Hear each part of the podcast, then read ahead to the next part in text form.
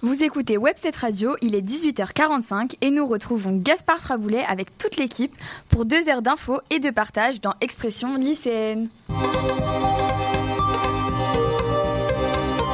19h, 20h, Expression lycéenne.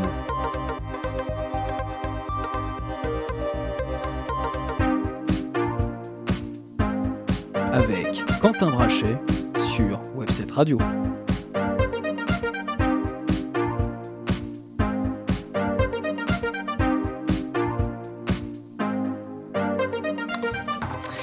Bonsoir à vous les jeunes et à tous nos auditeurs qui débutent ce deuxième week-end de mars en notre compagnie. Avec toute l'équipe, nous aurons une nouvelle fois à cœur de tenter de parler pour vous les lycéens et de vous proposer une vision lycéenne de notre société. Cette émission est spéciale car oui, ce soir, Quentin Brachet ne la présentera pas. Effectivement, Expression lycéenne avec Demain Citoyen organise un grand débat des jeunes dans une semaine le 18 mars de 20h à 23h en direct sur websetradio.com animé par Quentin Brachet et Raphaël Vigneault-Mancier de Demain Citoyen. Quentin interviendra justement rapidement avant le débat, euh, avant le début pardon d'entretien présidentiel à ce sujet ce soir. Quentin en reparlera mais n'hésitez pas à vous inscrire pour y assister en tant que public. Cette émission est donc pour moi l'occasion d'animer pour la première fois, épaulée bien sûr par la rédaction d'Expression lycéenne et j'en suis ravi et honoré bien évidemment. Le 24 février est une date qui restera marquée dans l'histoire de l'Europe, début de l'invasion russe en Ukraine. Cette crise a remis en question l'efficacité de notre diplomatie mondiale et comme en septembre, de plus en plus de jeunes s'interrogent sur la place de la France à l'international. Quel est le rôle de la France dans cette crise? Notre diplomatie a-t-elle été mauvaise avant le début des opérations militaires? La France a-t-elle perdu sa place à l'international? Pour répondre à cette question, pardon, je reçois des 19h Samuel Faure, professeur à Sciences Po, Saint-Germain-en-Laye et Oxford, spécialiste de la politique de l'Union européenne, ainsi que des politiques de défense et d'armement en Europe pour notre grand entretien en, duplex pardon, depuis Oxford. Ensuite, à 19h37, ce sera l'heure du grand débat, toujours avec notre invité et les chroniqueurs qui se pencheront sur cette question. La France est-elle toujours une puissance diplomatique? Enfin, en seconde partie d'expression lycéenne, hashtag 16 pour notre 16e numéro du grand entretien, 6e, pardon, du grand entretien présidentiel. Je recevrai avec Alexis Lafay, Jade Journée, président LR à Sciences Po et bien sûr soutien de Valérie Pécresse. Au programme pouvoir d'achat des Français, guerre en Ukraine, situation démocratique de la France, tout ça dans un dans le cadre de la présidentielle. À 20h10, un un entretien préenregistré. Il y a une heure en studio pour des euh, raisons logistiques. Enfin, nous clôturerons l'émission avec une touche culture à 20h50. N'hésitez pas à réagir tout au long de cette émission sur notre compte Instagram at expression lycéenne et sur notre Twitter at lycéenne. Je salue désormais les chroniqueurs d'expression lycéenne qui seront à mes côtés pour deux heures d'infos euh, et de débats. Et d'abord Flavie, bonsoir Flavie. Bonsoir Gaspard. Bonsoir également à Alexandre qui est ce soir à la régie. Bonsoir à tous. Et enfin Alexis qui est parmi nous. Bonsoir Alexis. Bonsoir Gaspard. Il est 18h51 sur Webset Radio. Pour l'heure, découvrons notre grand journal et il est présenté euh, ce soir euh, par Flavie.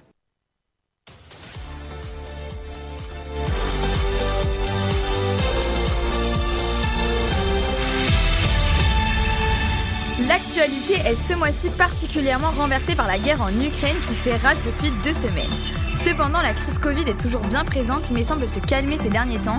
Lundi, le port du masque en lieu clos ne sera plus obligatoire deux ans après le premier confinement.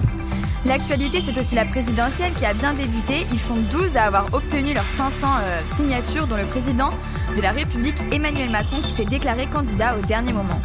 Zélie se penchera ensuite sur l'augmentation folle du prix de l'essence et Janelle sur le rapport du GIEC, passé à la trappe à cause de la situation à l'Est. Enfin, je, reviendrai euh, pour un, point sur la situation en Ukraine qui euh, ne fait que se dégager, euh, que se dégrader. Vous en saurez plus dans quelques instants. Au programme de la prochaine heure, à 19h, je reçois Samuel Faure, professeur à Sciences Po et Oxford, spécialiste de la politique de l'Union européenne, ainsi que des politiques de défense et d'armement en Europe. Il abordera avec nous, les chroniqueurs, la question de la place de la France et de l'Europe dans les relations internationales. À 19h25, l'humeur reviendra sur la guerre en Ukraine. À 19h30, Alexandre partira, enfin, est parti, pardon, à la rencontre des lycéens pour savoir leur avis sur la place de la France à l'international. À 19h55, Flavie nous dressera le portrait d'Emmanuel Macron, candidat pour un second Quant à moi, je reviendrai dans Political Power sur l'organisation d'une élection présidentielle en France et vous allez voir, tout n'est pas évident. Pour commencer la deuxième partie d'expression lycéenne, la première partie d'expression lycéenne, hashtag 16, pardon, Quentin vous non, la deuxième, euh, Quentin vous présentera rapidement le débat du 18 mars que nous, que nous organisons avec Demain Citoyen dès 20h05. Et puis, à 20h10, nous recevons Jade Journée, présidente LR à Sciences Po et soutien de Valérie Pécresse. Vous saurez tout de sa vision pour le pays et celle de Valérie Pécresse. N'hésitez pas à réagir sur les réseaux sociaux. Débutons ce nouveau grand journal avec la situation sanitaire en France qui semble quelque peu s'améliorer. En effet, selon un communiqué de presse du Premier ministre, le pass vaccinal sera suspendu dans tous les endroits clos où il est actuellement demandé à partir de lundi prochain. Toutefois, le pass sanitaire continuera à s'appliquer dans les établissements de santé, les maisons de retraite ainsi que les établissements accueillant des personnes en situation de handicap. De même, au 14 mars 2022, le port du masque ne sera plus obligatoire en intérieur, sauf dans les transports collectifs de voyageurs et dans les établissements de santé. De plus, concernant la situation politique, nous avons enfin la liste des candidats se présentant à l'élection présidentielle qui a été rendue euh, par le Conseil constitutionnel lundi 7 mars. D'une part, déjà présent en, 2012 et en 2017, Jean-Luc Mélenchon, Marine Le Pen, Nicolas Dupont-Aignan, Philippe Poutou et Nathalie Arthaud sont à nouveau candidats. Et d'autre part, face à Emmanuel Macron en campagne pour un nouveau mandat, Valérie Pécresse, Anne Hidalgo, Éric Zemmour, Fabien Roussel et Yannick Jadot concourront pour la première fois. Par ailleurs, euh, pour poursuivre sur l'actualité politique, il se trouve qu'Emmanuel Macron a pour la première fois endossé son costume de candidat le lundi 7 mars. Oui, et c'est d'ailleurs à Poissy qu'il s'est rendu pour son premier meeting de campagne. Accueilli par euh, une standing ovation de près de 5 minutes, le, président et candidat s'est plié à une sorte de grand débat dans un format resserré pour défendre son bilan et esquisser son programme. Et sans être tout à fait acquis, le public s'est montré bienveillant. Dans la salle, Ibrahim Traoré, 33 ans, éducateur spécialisé, confiait euh, notamment ne pas savoir trop pour qui voter, mais disait procéder par élimination. Et par élimination, on a Emmanuel Macron, concluait-il. En outre, l'exercice minutieusement préparé avec des questions euh, de l'assistance sélectionnée et mise euh, en scène par Karl Olive, maire de Poissy, et soutien d'Emmanuel Macron, comme l'a révélé euh, France Inter, ne laissait guère place à la spontanéité. Mais promis juré, les questions n'avaient pas été données à l'avance au président candidat et les thèmes n'ont pas été dictés par ses équipes, assure l'édile. Par ailleurs, s'il caracole en tête dans les sondages avec une avance de plus de 10 points sur tous ses adversaires, le locataire de l'Elysée, Martel, le Martel, a un peu moins d'un mois du premier tour. Rien n'est acquis. C'est pourtant un candidat au-dessus de la mêlée qui a consacré ce soir-là 1h30 de son temps à quelques 200 habitants de Poissy confiés par le maire. La présidentielle est aussi marquée par le pouvoir d'achat. Depuis quelques mois, les prix augmentent partout en France. Celui de l'essence est celui qui nous touche le plus. Zélie euh, nous en parle euh, tout de suite. Alors, peut-être juste euh, Flavie, un petit point rapide sur la crise en, Ukraine juste avant la, juste avant. Effectivement, Gaspard, il faut savoir que l'armée russe n'avance quasiment plus.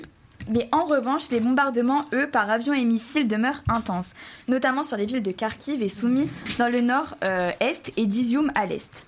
Par ailleurs, l'armée russe a annoncé euh, une nouvelle trêve pour l'évacuation de civils en Ukraine alors que les premiers couloirs humanitaires avaient été mis en place mardi matin. Si certains couloirs n'ont pas été respectés par les Russes dans les environs de Kiev, Selon les autorités locales ukrainiennes, des, évacuations ont pu avoir lieu dans la ville de Soumy, d'où les civils évacués sont arrivés en sécurité d'après la présidence ukrainienne. On écoute euh, tout de suite euh, la chronique de, de, de, Zélie dans, dans, dans, un instant sur, euh, sur l'expression lycéenne. Je vais vous parler de la hausse du prix du carburant qui est en cours depuis janvier et encore accentuée par la crise ukrainienne et les sanctions économiques envers la Russie. Tout d'abord, quelques chiffres. Il y a un an, à la même période, le gazole était vendu à 1,37 euros le litre et le samplon 95 à 1,48 le litre. Cette semaine, le prix moyen du gazole était de 1,88 le litre, le prix du samplon 95 de 1,87 le litre. Il s'agit donc par rapport à la semaine dernière d'une hausse de près de 14 centimes du prix du litre du carburant selon le ministère de la Transition écologique. De manière plus imagée, pour un plein de 50 litres de gasoil, il fallait compter 68 euros en 2021 contre 94 euros cette semaine. De plus, Michel-Édouard Leclerc, président du comité stratégique des centres Leclerc, a affirmé que la hausse devrait continuer encore jusqu'à atteindre 8 à 10 centimes de plus. En effet, en raison de la situation ukrainienne qui s'aggrave, le baril de, de, pétrole aurait atteint 140 dollars dimanche soir, frôlant son record. Dans ce cadre, le patron du groupe Leclerc a aussi appelé les autorités à aider financièrement les professions dont le déplacement en voiture est nécessaire. Je cite Vu les finances de l'État, il faut orienter les aides vers ceux qui en ont le plus besoin. Le conducteur de 4x4, il prendra son carburant cher s'il le faut, Mais pour les salariés d'entreprise, les médecins qui sont en voiture, etc., il faut faire des chèques ciblés. Outre la hausse du prix des carburants, ce dernier a averti sur l'inflation de près de 3,6% qui devrait avoir lieu dans les mois qui suivent sur des produits alimentaires. Quant aux élections présidentielles, le président Emmanuel Macron a profité de son premier déplacement en tant que candidat pour expliquer le plan de résilience économique en cours de préparation par le Premier ministre Jean Castex. Le président et candidat a donc annoncé le prolongement des mesures de soutien au pouvoir d'achat pour le gaz, ainsi que l'extension du gel des tarifs sur l'ensemble de l'année. Quant à l'indemnité kilométrique, qui est donc une aide à apporter aux salariés pour l'usage de leur automobile dans le cadre professionnel, un complément sur la partie essence sera ajouté. Celle-ci, je cite, sera travaillée autour de l'approche de l'indemnité kilométrique et de l'indemnité inflation. Enfin, face aux conséquences de ces hausses sur le pouvoir d'achat des Français, Jean-Luc Mélenchon ainsi qu'Éric Zemmour ont proposé de bloquer le prix du carburant à 1,80 le litre. Pour ce qui en est de Valérie Pécresse, Emmanuel Macron et Yannick Jadot, une baisse des taxes serait davantage envisageable, en effet, Alexandre Perroux, journaliste à France Télévisions, a pu noter que les taxes représentaient en moyenne 60% du prix d'un plein. On reprend tout de suite avec la situation en Ukraine. Flavie, à toi. Euh, dimanche 6 mars, Vladimir Poutine et Emmanuel Macron se sont de nouveau euh, entretenus au téléphone euh, pendant près d'une heure 45. Et s'il faut bien retenir une phrase, c'est celle du président russe qui a notamment affirmé qu'il atteindra ses objectifs, soit par la négociation, soit par la guerre. Concernant les sanctions économiques envers la Russie, les États-Unis euh, ont notamment décidé de suspendre les importations de pétrole et de gaz russe. Cette décision marque d'ailleurs un nouveau cap dans les sanctions infligées à Moscou depuis l'attaque contre l'Ukraine. Une mesure prise en coordination étroite avec les alliés de Washington dans le but de porter un nouveau coup puissant à Vladimir Poutine, a souligné le président Joe Biden. Le Royaume-Uni va pour sa part cesser d'ici à la fin de l'année ses achats euh, bruts de produits pétroliers russes. D'autre part, la chaîne américaine de fast-food McDonald's a annoncé avoir décidé de fermer temporairement ses 850 restaurants en Russie et de suspendre toutes ses opérations dans le pays, emboîtant ainsi le pas à de nombreuses multinationales ayant décidé de prendre leur distance avec Moscou. En outre, euh, toujours concernant les sanctions imposées par les Occidentaux, le domaine culturel ne fait pas exception. En effet, la France, le Royaume-Uni, l'Autriche ainsi que l'Espagne ont décidé de retirer leurs œuvres prêtées au musée du Kremlin pour une exposition devant se tenir du 3 mars au 16 juin. D'autre part, depuis le début euh, de l'offensive militaire russe en Ukraine, la menace nucléaire a pris une place considérable dans le conflit. Agitée à dessein par le président russe euh, Vladimir Poutine, elle a pris une acuité nouvelle euh, avec l'attaque menée par la Russie contre un bâtiment de la centrale Zaporizhia, l'une des quatre centrales ukrainiennes, dans la nuit du 3 au 4 mars. Les déclarations musclées de ces derniers jours entre Moscou et les Occidentaux atteignent un seuil jamais vu depuis la crise des missiles de Cuba en 1962. Les ambiguïtés de la doctrine russe en matière de dissuasion et ses larges stocks d'armes nucléaires de plus courte durée, de plus courte portée dites non stratégiques entretiennent des incertitudes, même si de nombreux experts relativisent cette menace nucléaire. Merci beaucoup Flavie. Cette actualité ukrainienne, occupe actuellement toute la place médiatique et pourtant euh, le GIEC a publié un rapport alarmant le 28 février, dernier qui est passé à trappe. Janelle, euh, tu nous en parles tout de suite bien sûr dans une chronique à distance comme à chaque fois.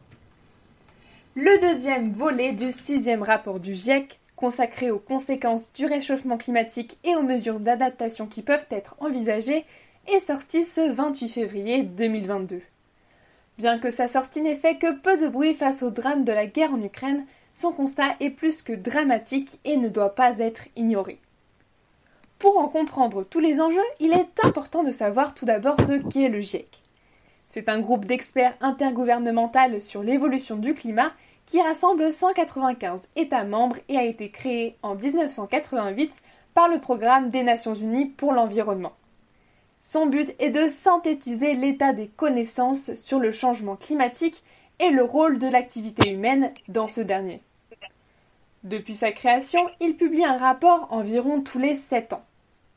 Cinq ont déjà été publiés en plus de celui-ci.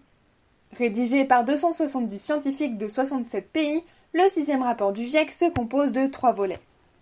Le premier est sorti en août dernier et il a permis de démontrer la responsabilité indiscutable de l'homme dans le changement climatique. Le troisième, concernant les solutions à mettre en place pour réduire les émissions de gaz à effet de serre, sera quant à lui publié en avril 2022. Et le second, qui vient donc de sortir, est dédié à l'impact du changement climatique sur les humains et sur la nature. Ces conclusions sont plus qu'alarmantes. Vagues de chaleur, sécheresse, inondations, Avec un réchauffement climatique de 1,5 degré, les événements climatiques extrêmes vont se multiplier. Les scientifiques sont formels, aucune région du monde ne sera épargnée. Aujourd'hui, entre 3,3 à 3,6 milliards d'habitants vivent dans des conditions hautement vulnérables au changement climatique. Et au-delà de la barre fatidique des 1,5 degrés, le changement climatique aura des impacts irréversibles. Heureusement, malgré la gravité de la situation, le rapport propose des solutions. Parmi celles-ci, rendre les villes et les infrastructures urbaines résilientes au changement climatique, éduquer davantage les populations sur l'environnement et renforcer les services de santé ainsi que la préservation de la nature. Pour être efficace, il est essentiel que ces mesures soient prises ensemble et le plus tôt possible. Plus on attendra et plus il sera difficile de s'adapter aux bouleversements qui nous attendent. Merci Flavie, merci Janelle, merci Zélie pour ce grand journal. Il est 19h04 euh, sur Webset Radio, vous écoutez Expression lycéenne, l'actu, dont la première partie est consacrée ce soir à la question de la place de la France à l'international. N'hésitez pas dès maintenant, via nos réseaux sociaux, à poser vos questions, chers auditeurs, à, notre invité. Pardon. C'est désormais l'heure du grand entretien avec Samuel Faure, juste après un jingle. Le grand entretien avec l'invité d'expression lycéenne.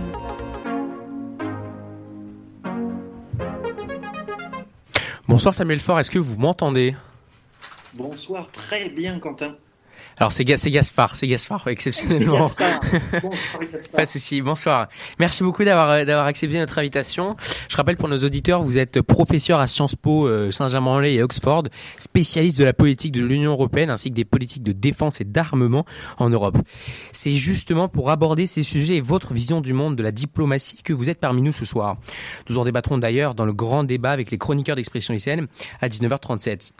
Samuel Faure, pour, euh, pour débuter ce grand entretien ensemble, avant de parler de la situation en Ukraine, je vous propose de, de revenir sur vous. La diplomatie euh, et le monde de la géopolitique intéressent de plus en plus de jeunes.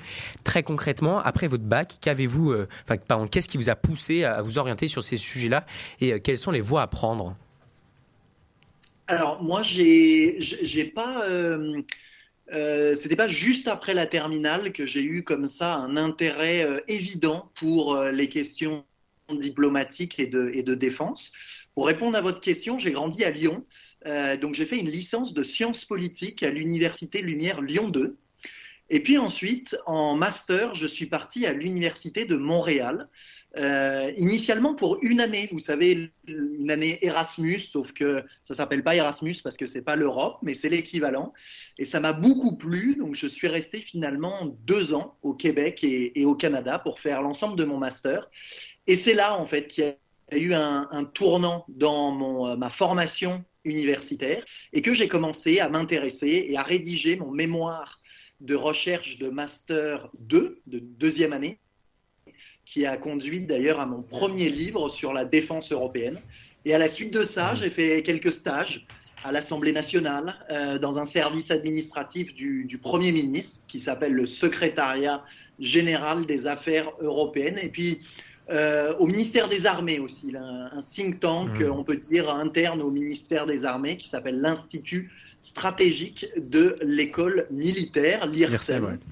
Et c'est à la suite de ça, en fait, que j'ai euh, obtenu une allocation de recherche euh, du CNRS. Euh, c'est une bourse, si vous voulez, du CNRS et du ministère de la Défense. À l'époque, ça s'appelait encore comme ça, euh, pour réaliser une thèse de doctorat que j'ai faite à, Sciences Po Paris.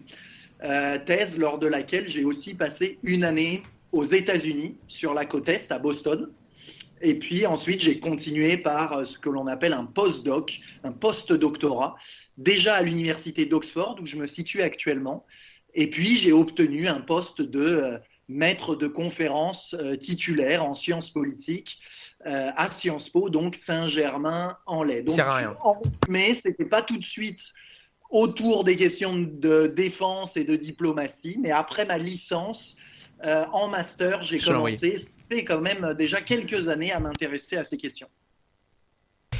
Vous êtes donc particulièrement concentré sur l'Europe et la France. On rappelle que les relations franco-africaines se sont dégradées récemment, que les États-Unis et la France sont entrés dans un conflit diplomatique en septembre et que Poutine se veut en maître de l'Est, contre la ville de l'Occident bien sûr. je reviens donc à ma question. Ces dernières années, qu'avez-vous remarqué comme changement au niveau de notre négociation et notre manière d'agir avec, avec les autres pays?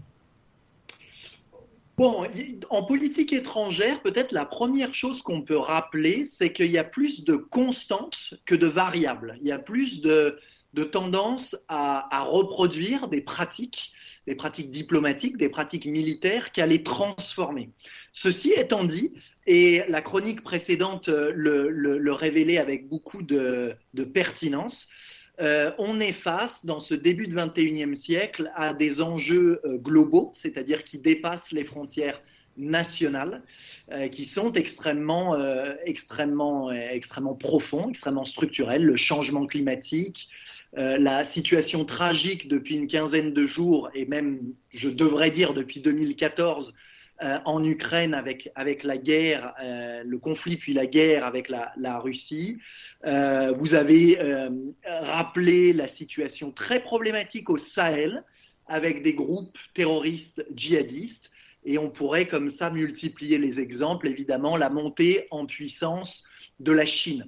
Donc il y a une, une évolution sur les, sur les menaces et les enjeux internationaux et globaux la question est de savoir est-ce que la politique étrangère de la France et sa politique militaire évoluent aussi vite et au niveau, euh, si je puis dire, des enjeux diplomatiques, militaires euh, sur la scène internationale? Merci beaucoup, euh, Sébastien Fort. L'Europe, ou en tout cas ses ancêtres, ont été créés pour renforcer la solidarité des États. L'ONU, quant à elle, se prêtait euh, garant de la paix dans le monde après les atrocités du Troisième Reich. Et l'OTAN voulait faire barrage aux Soviétiques en créant euh, une alliance militaire très forte lors de la guerre froide. Peut-on aujourd'hui dire que toutes ces organisations ont failli dans leur mission après l'invasion de l'Ukraine et auraient même aggravé le conflit sans rentrer dans la polémique? Je ne crois pas, mais en effet, euh, ça pointe du, doigt, de manière à nouveau euh, malheureuse et tragique, les limites de ces organisations internationales, euh, l'ONU, l'OTAN et l'Union européenne. Je ne pense pas qu'on l'on puisse dire que ce, conflit, cette guerre qui est aux frontières de l'Union européenne, démontre le fait que ces organisations seraient obsolètes ou caduques, mais leurs limites. En effet, quand une grande puissance militaire, la Russie, décide unilatéralement de faire la guerre à un autre euh, État souverain, mhm. l'Ukraine, alors on se rend bien compte de la complexité et euh, des dilemmes politique, militaire. À nouveau, ça a été évoqué juste avant le début de cet entretien, les enjeux nucléaires, qui font que des organisations internationales euh, eh bien, ne peuvent pas répondre à euh, toutes ces menaces. Vladimir Poutine, comme je le, disais avant off, est arrivé en 2000 au pouvoir. Hein. ça fait donc 22 ans qu'il siège au Kremlin. Il avait déjà affiché ses ambitions de recréer une URSS moderne. L'Occident a vu cette menace, mais semble ne pas avoir agi pour le limiter. Euh, d'un côté, avons-nous une part de responsabilité dans cette guerre?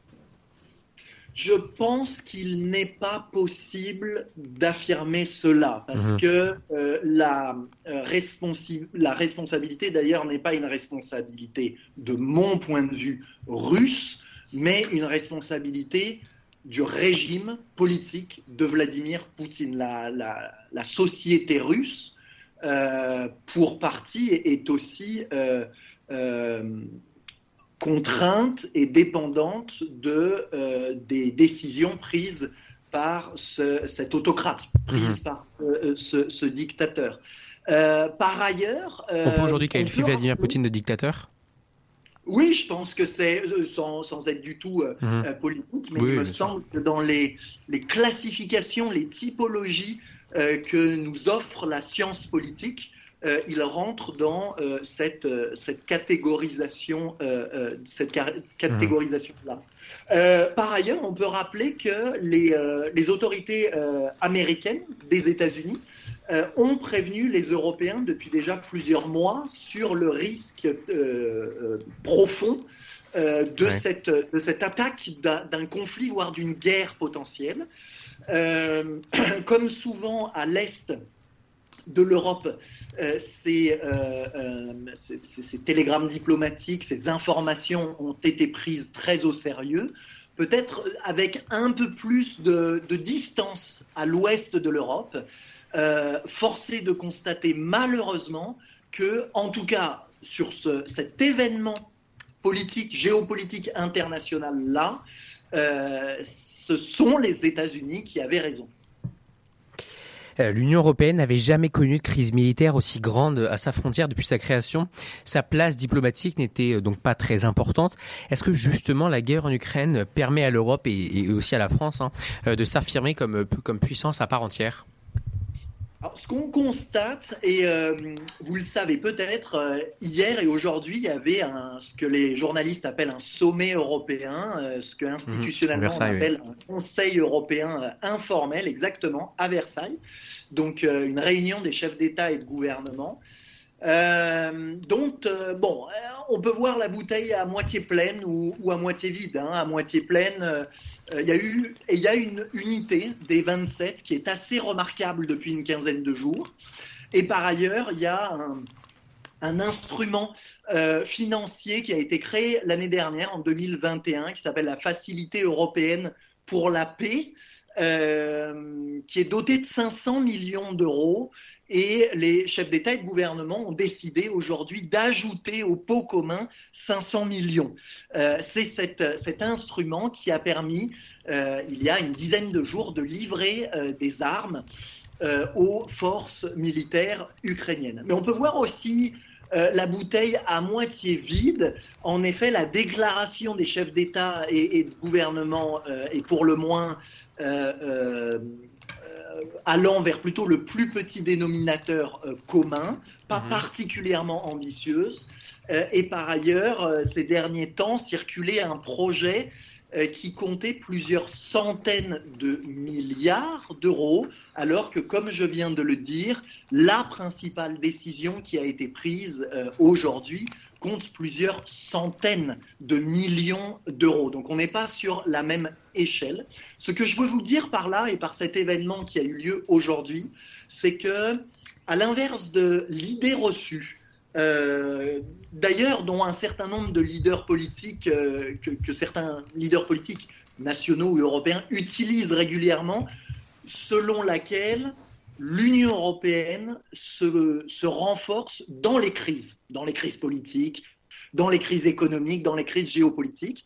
Je crois que ce n'est pas totalement faux, mais ce n'est pas totalement vrai. C'est-à-dire qu'il y a ce que l'on appelle en analyse des politiques publiques une fenêtre d'opportunité qui s'ouvre pour renforcer des coopérations européennes, voire une intégration européenne des politiques militaires. Mais cette fenêtre d'opportunité, elle ne vient pas par l'opération du Saint-Esprit. Euh, c'est un travail politique qui doit être euh, mené par les acteurs de premier plan, euh, le président du Conseil européen, la présidente de la Commission européenne, le chef d'État français qui est actuellement aussi, qui a la charge de la présidence du Conseil des ministres. Et donc, il est un petit peu trop tôt pour dire si ce moment à nouveau terrible euh, que les Ukrainiens vivent et euh, qui nous impacte euh, directement va renforcer cette diplomatie européenne et cette défense européenne. Aujourd'hui, on a l'impression que cette crise est surtout gérée par l'Europe euh, et l'OTAN. Les États-Unis, qu'on a toujours présenté comme puissance numéro un et, sauveur du monde, semblent être légèrement en retrait. Bon, bien sûr, même si, même si le président, américain fait des, déclarations pardon, quasiment quotidiennes. Euh, Samuel Faure, est-ce que déjà vous me confirmez cette, impression que, que des centaines de Français ont, et d'Européens même de, façon globale, et aujourd'hui, a-t-on vraiment besoin des États-Unis comme, comme on peut le penser et comme on l'a longtemps pensé? Alors, première question, réponse oui. Euh, les États-Unis d'Amérique mmh. sont euh, plus euh, en deuxième ligne, si je puis dire, que d'habitude, pour, je crois, deux raisons principales. La première tient au président Biden lui-même. Le président Biden est d'une génération qui a connu pendant plus de deux décennies la guerre en Afghanistan. Son fils était à Kaboul et en Afghanistan pendant des années. Et euh, vous le savez, il y a quelques mois, euh, c'est lui qui a pris, qui a même accéléré euh, finalement la décision du président Trump, lui, le président Biden, de faire rentrer tous les boys, toutes les forces armées américaines d'Afghanistan aux États-Unis. La deuxième raison, je crois, c'est que si les forces euh, armées américaines intervenaient sur le territoire ukrainien pour défendre euh, les civils et pour apporter un soutien stratégique euh, aux autorités ukrainiennes, alors tous les experts en, stratégie militaire et politique euh, convergent vers l'hypothèse selon laquelle on irait vers une troisième guerre mondiale. Nucléaire ou pas, ça c'est un autre volet, mais en tout cas où il y aurait, où ça serait pris comme, ça serait perçu, ça serait interprété comme une, euh, une provocation ultime pour le Kremlin, et donc ça renforcerait, ça c'est une fausse bonne idée si vous voulez. Euh, sur le dernier volet de votre question, est-ce que les Européens et donc la France a besoin des États-Unis d'Amérique pour se défendre. Aujourd'hui, en 2022, euh, pour le pire et pour le meilleur, si je puis dire, euh, la, force euh, opérationnelle qui est en mesure de défendre le territoire européen, c'est l'Alliance atlantique, c'est l'OTAN. Et on sait que le poids des États-Unis est important euh, il n'est pas monopolistique. L'OTAN est une organisation internationale classique, donc les décisions se prennent à l'unanimité. Chaque membre, y compris la France, a donc un droit de veto. Euh, mais c'est la seule alliance militaire qui est en mesure de défendre le territoire européen si demain euh, le Kremlin, Vladimir Poutine, décidait de poursuivre ses attaques et d'attaquer euh, la Finlande, d'attaquer la Suède ou d'attaquer l'Estonie ou la Lituanie, mhm. par exemple. Euh, Samuel Faure, euh, c'est la première fois de l'histoire que des armes sont envoyées par l'Europe. Certains peuvent y voir une participation à la guerre. Doit-on voir ça comme un échec de notre diplomatie qui, pour se, qui pour se réparer pardon, soutient la guerre? Et je rajoute juste une petite question. Est-ce que vous savez où, où, en est la livraison? Alors, sur le premier volet de la question, mhm. Euh, on en revient un peu à l'un des points évoqués précédemment, c'est la difficulté de répondre à un régime, à un État euh, qui, je le répète, est une grande puissance militaire, qui n'est pas une grande puissance économique. Hein. On peut rappeler que le PIB de la Russie est plutôt comparable à celui de l'Italie, voire de l'Espagne. Euh, donc ça serait plutôt une puissance, disons, moyenne économique, mais c'est une grande puissance militaire. Euh, et de devoir faire face à, je le répète, une décision unilatérale de sa part. Mhm.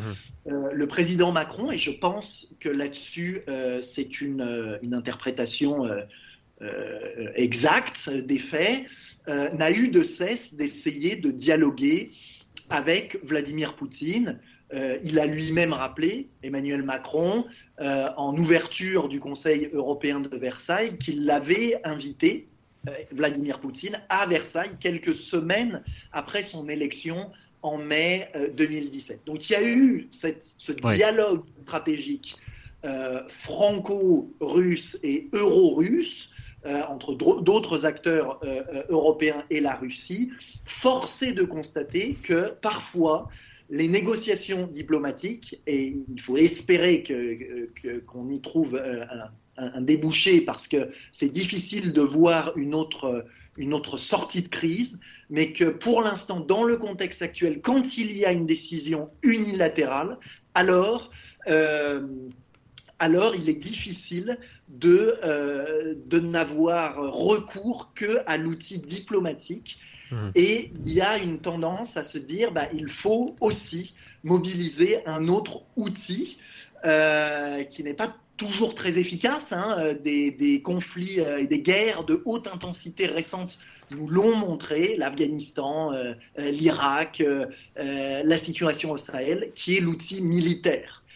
et à nouveau avec une situation extrêmement complexe, puisque la situation la position de l'Union européenne est un peu celle telle que décrite pour les États-Unis euh, tout à l'heure, à savoir qu'aujourd'hui, et les chefs d'État et de gouvernement de l'Union, à commencer par le président Macron, ne cessent de le répéter, l'Union européenne et la France pas, ne sont pas en guerre contre la Russie.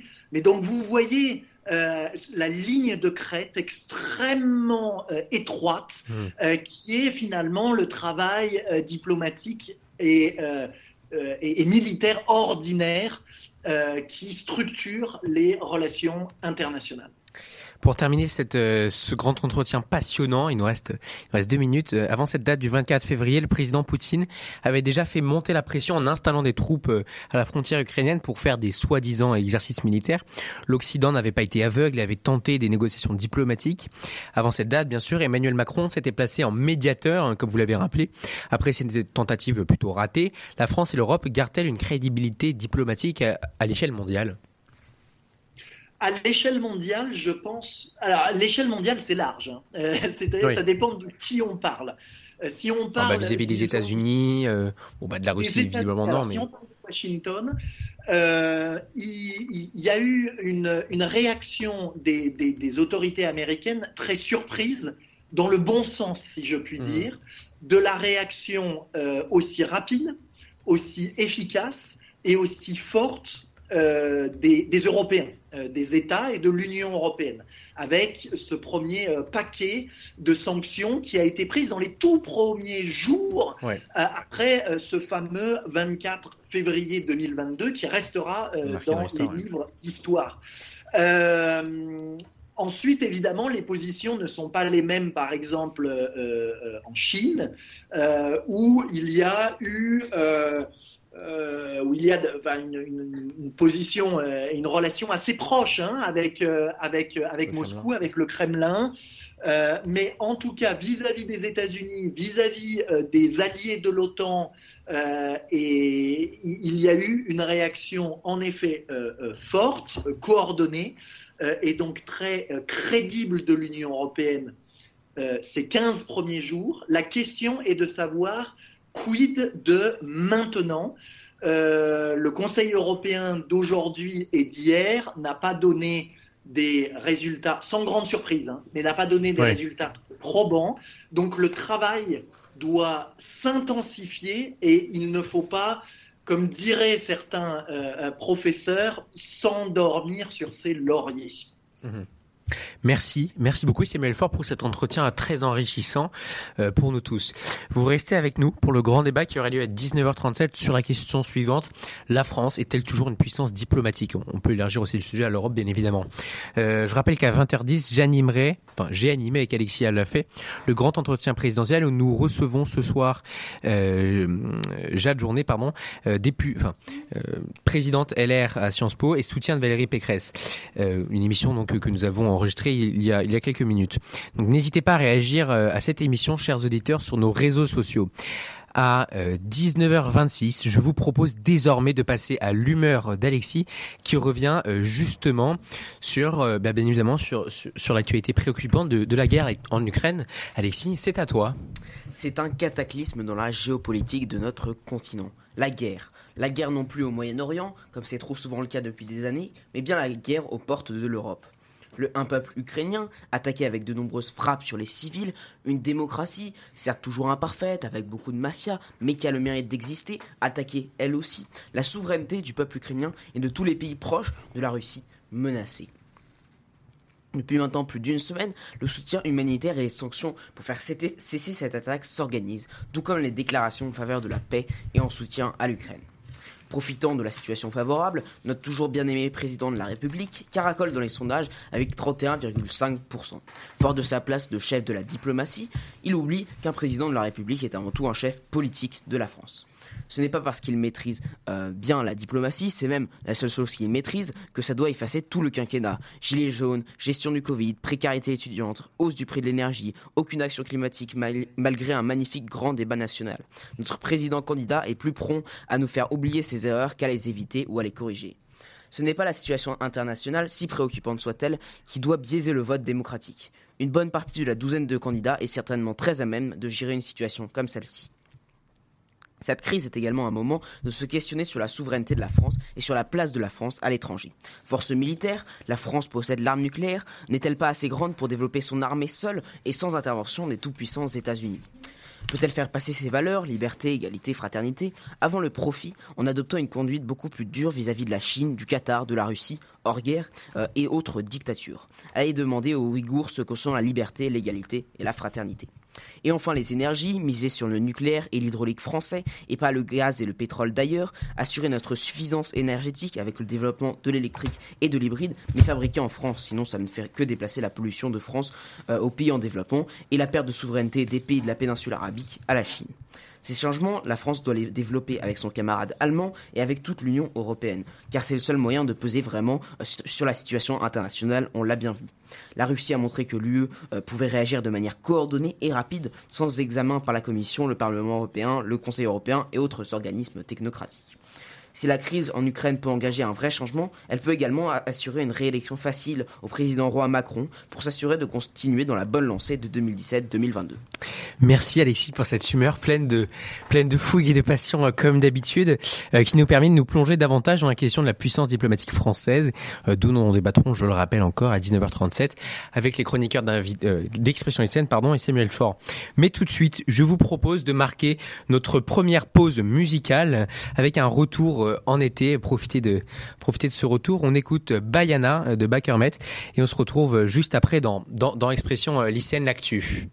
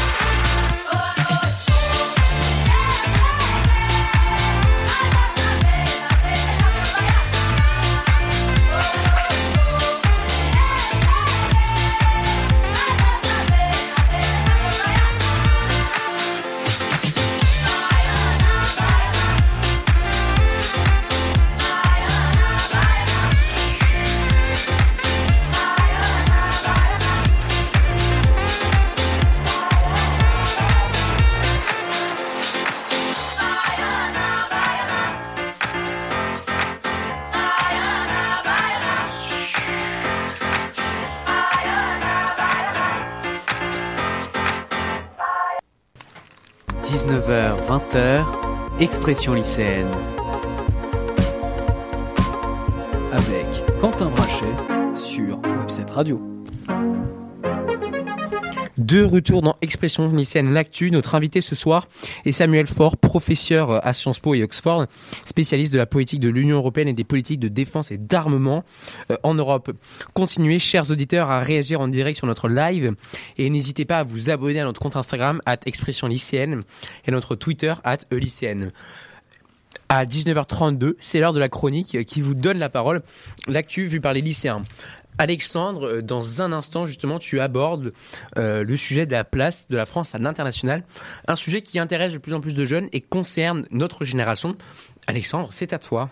Oui, en effet, bonsoir à tous, euh, chers lycéens. Vous n'êtes pas sans savoir que le 24 février dernier a commencé la guerre en Ukraine. Et oui, cette guerre terrible qui tue tant de civils et qui fait également beaucoup de morts du côté des deux armées n'est pas sans émouvoir le public lycéen qui suit de très près, bien entendu, cette actualité à travers divers médias tels que la télévision ou encore les réseaux sociaux. On voit en effet circuler sur Instagram, par exemple, de nombreuses vidéos de cette guerre, parfois truquées. Alors faites attention aux arnaques. Hein. Euh, certaines personnes utilisent des vidéos se faisant passer pour des Ukrainiens euh, immigrés afin de récolter des dons. Donc méfiez-vous. Néanmoins, toute cette question repose la très vaste question de la France à l'international, ce qui n'est pas sans rappeler le rôle de notre pays dans les questions politiques mondiales.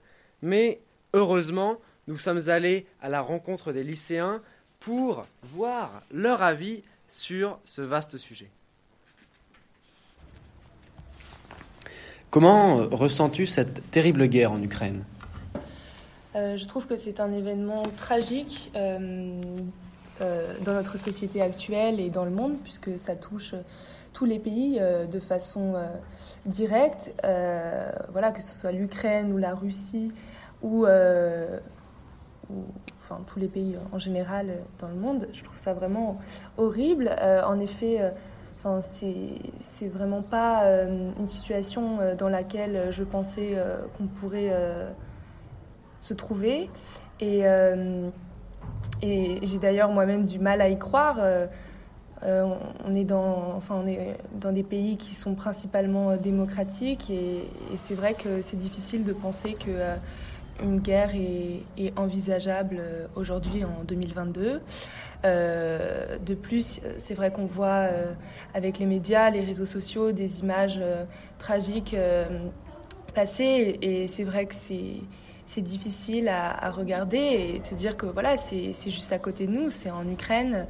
Euh, de, voir ces enfants, ces familles qui doivent tout quitter, euh, des villes. Euh, quand je vois par exemple Kiev qui a été assiégé il y a quelques jours, je trouve ça vraiment tragique et voilà. Et alors justement, tu parlais des images que tu avais pu voir sur certains réseaux sociaux. Est-ce que tu suis un petit peu l'actualité de ce conflit à travers les médias? Euh, oui, bien sûr, j'essaye de, rester informée, euh, surtout euh, par les chaînes de, télévision, d'avoir un maximum d'avis pour créer une opinion qui n'est pas centrée sur une seule source, bien sûr. Et c'est vrai qu'inévitablement, avec les réseaux sociaux, notamment par exemple Instagram, on voit des images passer et voilà, c'est une, aussi euh, un moyen de, rester euh, informé et de voir des choses. Et alors, de manière plus globale, euh, quel est ton avis justement sur la place de la France à l'international? Est-ce que la France a le pouvoir, a le pouvoir d'avoir une influence sur les décisions prises par les autres pays? La France a-t-elle du poids dans les conflits géopolitiques actuels? Je pense oui que la, France a son assez de poids pour pour influencer ou euh, faire avancer les choses, évoluer. Euh, d'un point de vue diplomatique, je pense que la France peut euh, utiliser ses relations avec d'autres puissances pour, voilà, pour justement essayer de trouver un, juste milieu, un accord ou au moins de, voilà, de faire passer un message à la Russie ou, voilà, ou en, tout cas d'aider l'Ukraine. Euh, voilà, que ce soit aussi au niveau des, des populations, tout ça. Et alors, est-ce que tu penses que dans le, dans le contexte actuel, la dissuasion nucléaire française, qui est quand même un des piliers du pouvoir français dans le monde, à travers les SNLE, est-ce que tu penses que cette dissuasion nucléaire est quand même nettement limitée, étant donné que beaucoup de pays disposent de l'arme nucléaire? Euh, oui, je pense que euh, aujourd'hui, elle est, euh, elle, elle, a perdu en efficacité malgré son, son importance qui reste quand même majeure. C'est vrai que je, je, ne pense pas qu'elle ait autant de poids qu'il y a 40 ans, par exemple. Et voilà. bah, écoute, merci beaucoup. Merci beaucoup. Merci Alexandre pour cette chronique euh, qui est toujours passionnante et qui, introduit parfaitement notre grand débat avec les chroniqueurs d'expression lycéenne dans un instant, qui porte sur la question suivante, la France est-elle toujours une puissance diplomatique? Samuel Faure, je le rappelle, vous êtes toujours avec nous pour ce grand débat euh, qui commence juste après un jingle. Le grand débat du mois. Dans Expression lycéenne. Durant le grand entretien, Samuel Faure, vous avez évoqué la place de la France sur la scène internationale. Pour commencer euh, ce débat, je me tourne tout d'abord vers les chroniqueurs. En quelques mots, euh, comment définissez-vous la situation euh, diplomatique euh, française Alexis? La situation diplomatique française, euh, aujourd'hui la France veut essayer de se mettre dans un rôle de médiateur, euh, Mhm. donc entre entre bon pour- pendant cette guerre, mais la France reste euh, également très attachée aux États-Unis en restant dans l'OTAN et en ayant souvent des positions similaires euh, aux États-Unis. Flavie Euh, bah, moi, je vais reprendre ce qu'a dit Alexis. C'est vrai que la France, elle se place plutôt en médiatrice, si Médiateur. je peux le dire. Médiateur. Médiateur. Et donc, euh, bah, je trouve qu'elle a un bon rôle, puisqu'elle essaye d'apaiser les tensions, etc. Et, et de se placer en même temps sur la scène internationale. Donc, euh, voilà. Euh, Alexandre, pour, pour, pour terminer.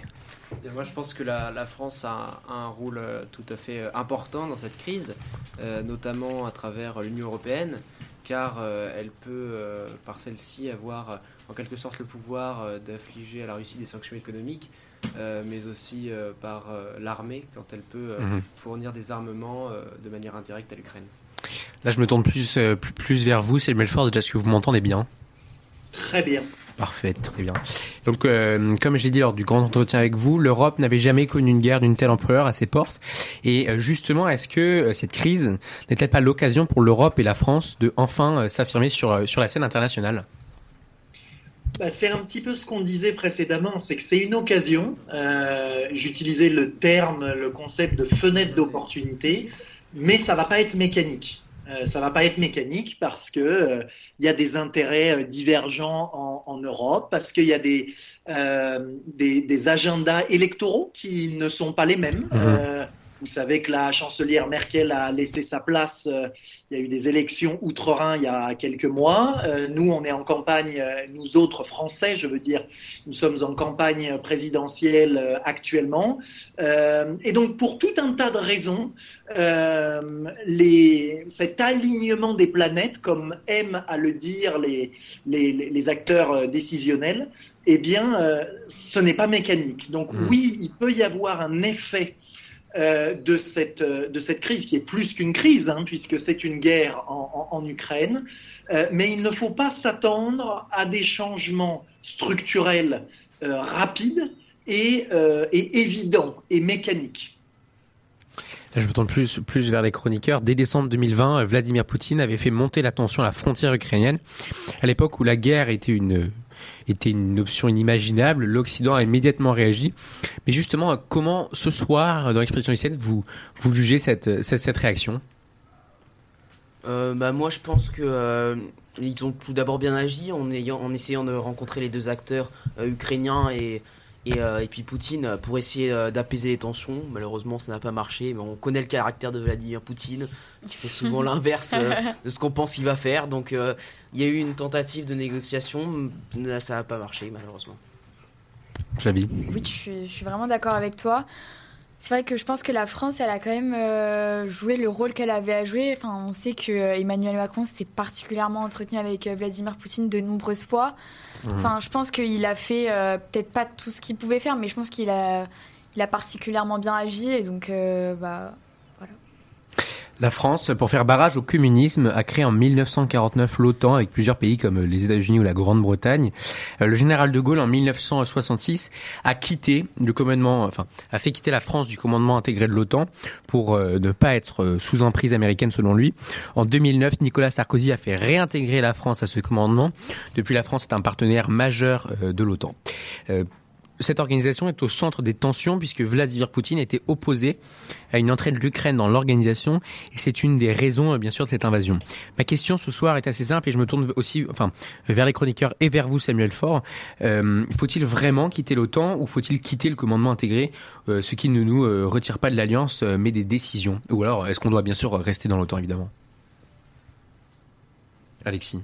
moi je pense qu'il faudrait de nouveau quitter le commandement militaire de l'OTAN parce que euh, aujourd'hui l'armée française euh, enfin il y a, toujours des secteurs où on peut pas être totalement indépendant. Où pour se déployer on a besoin de l'aide des États-Unis. Ça ça me paraît un petit peu euh, étrange puisque la France est une grande puissance la France a l'arme nucléaire. Et donc si elle n'a pas la capacité d'avoir une armée qui peut agir à elle seule euh, il faudrait vraiment se libérer de l'influence des États-Unis dans le domaine militaire. Je pense que ça passe par sortir du commandement intégré, pas sortir totalement de l'OTAN parce que ça reste toujours une alliance euh, qui peut toujours servir la France. Euh, forcément, la France n'a pas le même poids face à la Russie, n'a pas la même mhm. dissuasion si elle est hors de l'OTAN que si elle est dans l'OTAN. Donc, il faudrait, je pense, quitter le commandement intégré. Moi, je suis pas forcément d'accord avec toi. Je pense que c'est bien de, de, rester dans le commandement intégré pour pouvoir justement avoir un, un pouvoir de décision sur bah, ce, qui est, ce qui est fait par l'OTAN. Et donc, euh, ouais, non, j'ai pas forcément le même point de vue. Samuel Faure, vous, il me semble que vous êtes plutôt euh, pro-OTAN, si j'ai bien compris. Bah, moi, je ne suis pas un homme politique. Hein, oui, oui, bien, un, sûr, Un, modeste chercheur en sciences sociales, donc j'essaye juste d'observer. Ce que je peux vous dire, c'est que euh, c'est trois choses. La première, et, en effet, je, vais me, différencier de, la position d'Alexis et rejoindre ce qui a été dit euh, euh, ensuite. Euh, la France n'est plus une grande puissance. C'est objectivement une puissance qualifiée de moyenne ou de contrariée. C'est-à-dire que ça reste, si vous voulez, la France reste dans un club d'élite, hein, euh, sixième ou septième euh, puissance économique au monde, deuxième ou troisième réseau diplomatique au monde, un État qui dispose d'un budget qui est plus de deux fois plus important que celui de, de l'Union européenne. Vous l'avez rappelé, puissance nucléaire, mhm. siège au Conseil de sécurité, une industrie de l'armement très développée et, et autonome. Mais malgré tout ça, comme le Royaume-Uni, comme l'Allemagne, euh, la France euh, n'est en effet pas au niveau euh, des, plus gros poissons de ce début de 21e siècle que sont les États-Unis et la Chine et doit développer des alliances, des alliances diplomatiques, politiques, militaires. ensuite, la question est de savoir quelles alliances mais aussi quelle articulation, euh, quel lien entre ces, euh, ces, alliances ou ces coopérations. Vous l'avez rappelé vous-même, le président Macron a eu des échanges bilatéraux avec euh, Vladimir Poutine et concomitamment a conduit des actions multilatérales au sein de l'Union européenne et au sein de l'OTAN. Et on pourrait comme ça développer les exemples. C'est ce que je, j'appelle dans mon jargon un concept que j'ai développé de flexilatéralisme une puissance, une puissance, mais une puissance moyenne comme la France, a des marges de manœuvre, mais qui ne sont pas absolues et doit développer ses alliances. Et donc, à la fois, la France est imbriquée, si vous voulez, dans des coopérations, des partenariats qui sont bilatéraux, minilatéraux et multilatéraux au sein de l'Union européenne, au sein de l'OTAN et en dehors de ces organisations. Un dernier point, qu'a euh, documenté maintenant de manière assez claire euh, la, recherche en, relations internationales, mhm. c'est en fait un résultat qui est assez contre-intuitif. Euh, à savoir que pour celles et ceux Euh, c'est le cas du président actuel. C'est en effet pas le cas, ou pas dans les mêmes termes, euh, pour Madame Le Pen, Monsieur Zemmour ou, euh, euh, ou, Monsieur Mélenchon. Mais pour celles et ceux comme Emmanuel Macron, ou comme Yannick Jadot, si vous voulez, Mhm. qui veulent développer une autonomie stratégique européenne, on entend beaucoup ce terme-là, ou souveraineté européenne, eh bien, il y a cette idée, à nouveau, je le répète, très contre-intuitive, qui va pas de soi, que pour renforcer cette donc défense européenne, il faut accepter le jeu otanien. Pourquoi? Parce que vous avez besoin, en tant que la France, mais on pourrait faire la même argumentation pour l'Allemagne, d'autres acteurs étatiques européens, la République tchèque, l'Italie, l'Estonie, la Suède, et qu'il y a en effet euh, un- une position commune très partagée au sein de l'Union européenne et même en dehors, hein, sur le continent européen, en faveur de l'Alliance atlantique. Pourquoi? Comme je l'ai rappelé tout à l'heure, parce que, à nouveau, pour le pire et pour le meilleur, c'est la seule euh, alliance collective euh, qui permet d'assurer la sécurité de l'Europe et des Européens, même une grande puissance militaire, une puissance moyenne, une puissance militaire comme la France, ne serait pas en mesure euh, de rivaliser euh, avec la Russie, Mhm. par exemple. Ouais. L'articulation, il me semble qu'il y a une tendance à politiser beaucoup euh, cet enjeu parce que ça peut avoir, ça peut payer au niveau sondage. euh, électoral, euh, soit quand on est contre, soit quand on est pour euh, l'OTAN ou euh, l'Union européenne. Mais quand Mhm. vous écoutez une très large majorité d'officiers militaires, leur position, c'est pas on sort de l'OTAN, c'est on reste dans l'OTAN. Je le rappelais tout à l'heure, la France a, une, a un droit de veto, mais quel usage on fait de cette alliance et qu'est-ce qu'on fait surtout en dehors de l'OTAN, au sein de l'Union européenne et dans d'autres alliances, dans d'autres partenariats euh, multilatéraux, minilatéraux ou bilatéraux avec le Royaume-Uni, l'Allemagne ou l'Italie par exemple. Mhm. Là, je me, je me tourne plus vers les chroniqueurs, mais, mais aussi vers vous, Samuel Fort, pour, pour terminer cet entretien. Euh, beaucoup, enfin, ce grand débat, pardon. Euh, beaucoup de Français s'interrogent sur la position de l'ONU et son rôle dans cette crise. Alors, il est vrai que l'organisation est assez absente, hein, et pour cause, euh, euh, comme vous l'avez, comme vous l'avez dit tout à l'heure, la Russie dispose d'un siège permanent au Conseil de sécurité, empêchant ainsi toute intervention euh, des casques bleus, par exemple, en Ukraine. Alors, lorsque cette guerre sera terminée, la Russie sera-t-elle encore légitime dans ce Conseil Et plus largement, euh, que sera la Russie euh, après-guerre, euh, Alexis? Bah, la Russie a la légitimité historique, le siège au Conseil de sécurité, elle l'a, elle l'a à vie. parce Oui, mais que justement après-guerre, Vainqueur. après avoir euh, des, on, jamais sait pas où cette guerre va s'arrêter, mais après avoir tué des, des milliers ou des centaines, bon, Bah, euh, de, civils. Euh, des dizaines de milliers de civils, ça les a pas empêchés de garder leur siège. hein. Oui. Donc ça, ils vont toujours garder leur siège, ils vont toujours garder un, leur, c'était un leur droit de veto. C'était un compromis, le siège. Hum, Mais- A- A- Alexandre, peut-être tu vas réagir? Euh, moi, je pense que c'est vrai, la Russie euh, reste euh, néanmoins une puissance mondiale très influente. Elle a quand même un, un assez gros pouvoir de par sa propagande, notamment qui a Mhm. Nettement, stoppée aujourd'hui euh, en Europe. Ah. C'est une propagande différente, ouais. Voilà, mais elle, elle est quand même euh, un pays très influent et je pense que oui, ce serait, ce serait néanmoins important à l'avenir, malgré cette guerre, qu'elle garde, euh, qu'elle garde son pouvoir. Samuel Faure, euh, rapidement sur, sur la légitimité de, de, la, de- pardon, de, de, de la Russie à l'ONU après cette, après cette guerre. Bon, la légitimité, elle n'est pas, euh, elle est pas la même euh, en fonction des, des capitales du monde. Et vous avez Oui. raison de poser la question de la légitimité et pas seulement celle de la légalité. Mhm. Euh, ce sont deux questions euh, euh, différentes. Et vous posez aussi une question euh, qui est, qui est, qui est, qui est extrêmement importante dans la mesure où le, les membres du Conseil de sécurité, c'est aussi la, une manière de structurer l'ordre international. Vous savez qu'il y a un Ouais. grand débat pour dire parce que maintenant, et depuis un certain nombre d'années maintenant, euh, le monde est multipolaire, alors il devrait y avoir d'autres membres au Conseil de sécurité. Donc la question est-elle celle de euh, euh, d'évacuer euh, la Russie de, du Conseil de sécurité et comment le faire?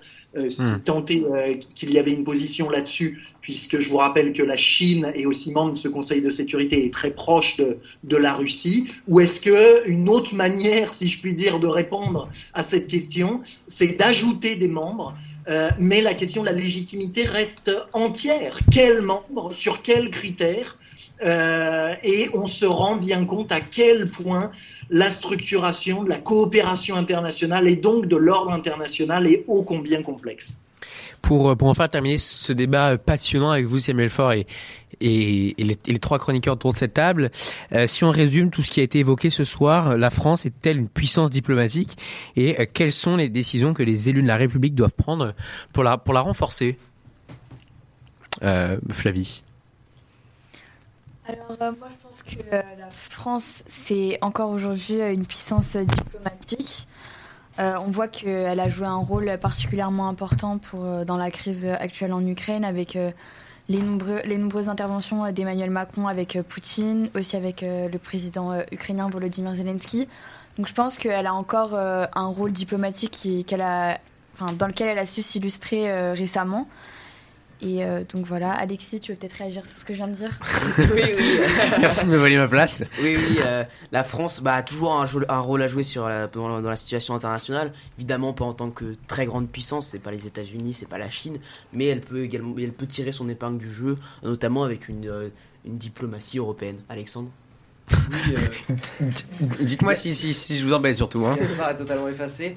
oui, je veux simplement dire que je pense également que j'approuve tout à fait euh, votre avis. Je pense que la France a, quand même un, important rôle diplomatique.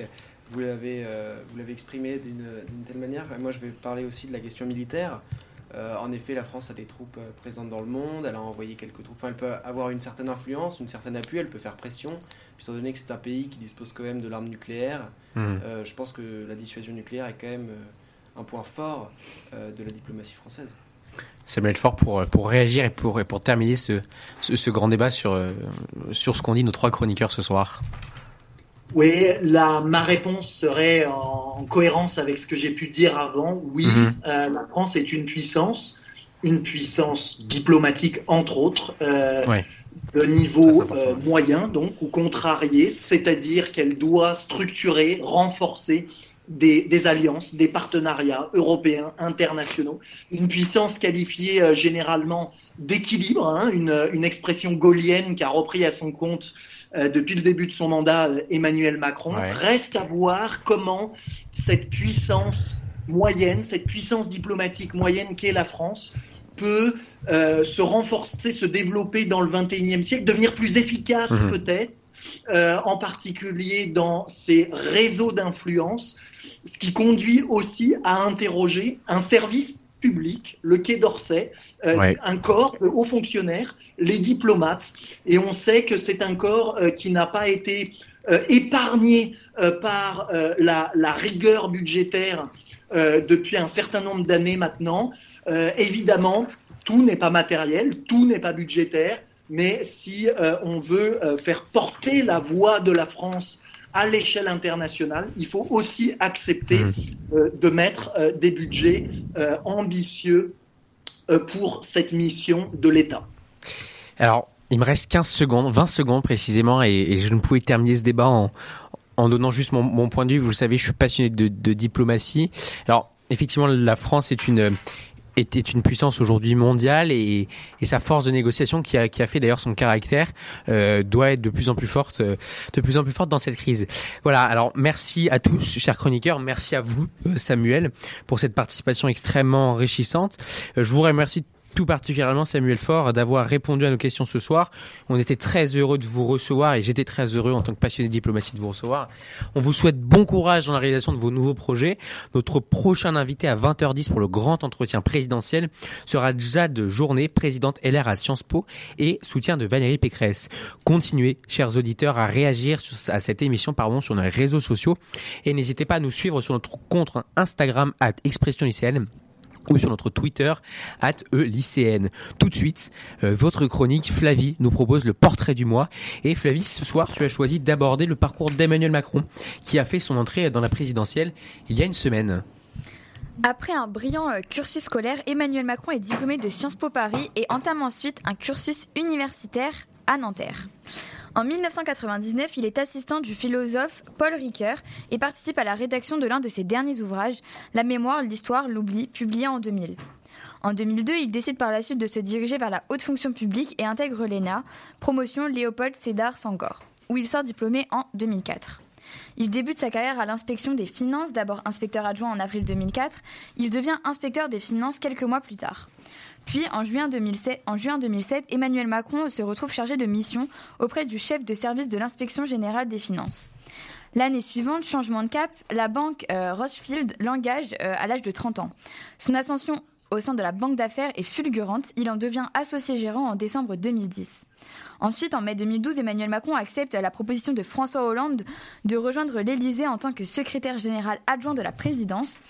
Puis, moins de deux ans plus tard, il est nommé ministre de l'économie, de l'industrie et du numérique dans le deuxième gouvernement de Manuel Valls. Par la suite, en 2016, Emmanuel Macron annonce sa démission du gouvernement et quelques semaines plus tard, il annonce officiellement sa candidature à l'élection présidentielle de 2017. Lors du premier tour, il arrive en tête des suffrages avec 24% des voix et finalement, le 7 mai 2017, il remporte l'élection présidentielle avec plus de 66% des suffrages devenant ainsi le plus jeune président de la République française. Son mandat sera euh, pardon, notamment marqué par la crise des Gilets jaunes, mais aussi pardon, de la pandémie de Covid-19 et euh, plus récemment de la guerre en Ukraine. Effectivement, Emmanuel Macron aura connu un mandat jugé compliqué. Il prend notamment la présidence, euh, en plus de tout ce que tu as dit, Gaspard, de l'Union européenne, et donc le chef de l'Europe diplomatique, ainsi qu'en pleine campagne présidentielle. Finalement,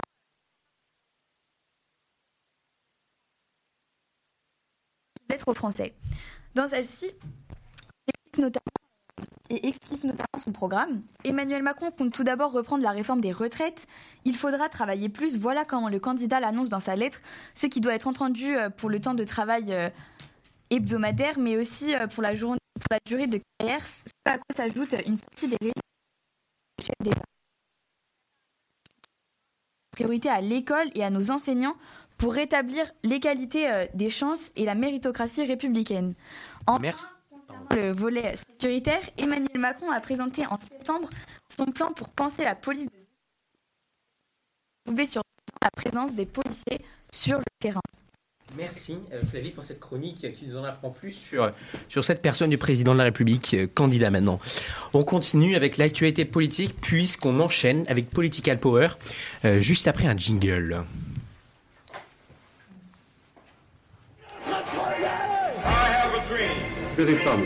Political Power avec Gaspard Fraboulet. Ils sont dans les campagnes, dans les villes. Je vous demande de vous arrêter. Comme on l'a dit à de nombreuses fois dans cette émission, les élections présidentielles se tiendront en moins d'un mois et pourtant les Français n'ont pas l'impression que la campagne a réellement débuté. Alors dans ce Political Power, je vais me pencher sur l'organisation d'une élection présidentielle en France et vous allez le voir, le plus gros est passé. En tout premier, il faut savoir que pour se déclarer candidat, il faut cocher trois cases trois critères. Vous devez être français, bien sûr, être majeur, et enfin avoir un casier judiciaire vide, vierge. Ensuite, le prétendant euh, candidat n'est pas obligé d'être dans un parti euh, politique. En revanche, d'un point de vue de stratégie, il vaut mieux avoir le soutien d'un parti pour la question notamment des parrainages qu'on abordera dans un instant. De plus, un parti euh, connaît, euh, connu pardon, apporte, son, apporte tout de suite une étiquette à un candidat, ce qui peut l'avantager ou non, bien sûr. Au sein d'un même parti, plusieurs candidats peuvent se présenter. Une primaire est souvent déclenchée pour éviter l'éparpillement des voix, mais elle n'a rien d'officiel et de constitutionnel. Bien qu'elle touche une majorité, les grands partis, comme cette année euh, Europe Écologie Les Verts ou les Républicains. Une fois que le candidat a la volonté sérieuse de se présenter à l'élection présidentielle, il lui faut passer l'épreuve la plus difficile, les 500 signatures. En France, pour être officiellement candidat, il faut recueillir 500 parrainages d'élus. On parle souvent des maires qui parrainent, mais en réalité, tous les élus le, peuvent, du moment qu'ils sont élus de la République française. On y trouve, entre autres, des maires, des sénateurs, des députés, mais aussi des conseillers municipaux. Et la liste est très longue. Chaque élu reçoit une grille papier qu'il peut compléter en indiquant le nom du candidat qu'il soutient ainsi que son identité. Il envoie ensuite, cette grille au Conseil constitutionnel qui est le gérant de cette étape et globalement de la légalité de l'élection présidentielle. Effectivement, le Conseil constitutionnel reçoit les milliers de parrainages, les comptabilise et publie une liste au fur et à mesure de l'évolution candidat par candidat de leur parrainage. Ce dispositif a été largement contesté ces derniers temps par ceux qui ont du mal à les obtenir, euh, que ce soit au niveau du nombre très élevé des parrainages exigés ou du fait que les élus ne parrainent pas anonymement, une mesure euh, voulue par euh, François Hollande. Cette barrière des 500 signatures permet de sélectionner en réalité les candidatures et d'avoir un programme réaliste. Une fois que le candidat a obtenu ses 500 signatures, il doit publier sa déclaration de patrimoine et confirme qu'il est bien candidat. La course est enfin lancée. Le plus dur est passé. La prochaine étape est le premier tour qui sélectionnera les deux premiers candidats, puis seulement deux semaines après le second tour qui désigne le nouveau euh, chef d'État. Les candidats ne sont pas obligés de débattre entre eux, cependant une majorité participe au débat du premier tour et euh, les deux candidats débattent toujours lors du second tour. Ce système d'élection euh, de plus en plus critiqué, jugé trop vieux et plus adopté à notre époque, il n'est cependant pas prêt de disparaître. Voilà. Expression lycéenne, l'actu, hashtag 16, c'est terminé. Merci à toute l'équipe. On se retrouve dans un instant pour notre, notre grand entretien présidentiel en deuxième heure avec Jade Journée, présidente LR à Sciences Po et soutien de Valérie Pécresse. Juste après euh, La Fama de Rosalia et de The Weeknd, euh, un morceau choisi par Flavie. On écoute ça tout de suite et on revient dans un instant dans Expression lycéenne. えっ?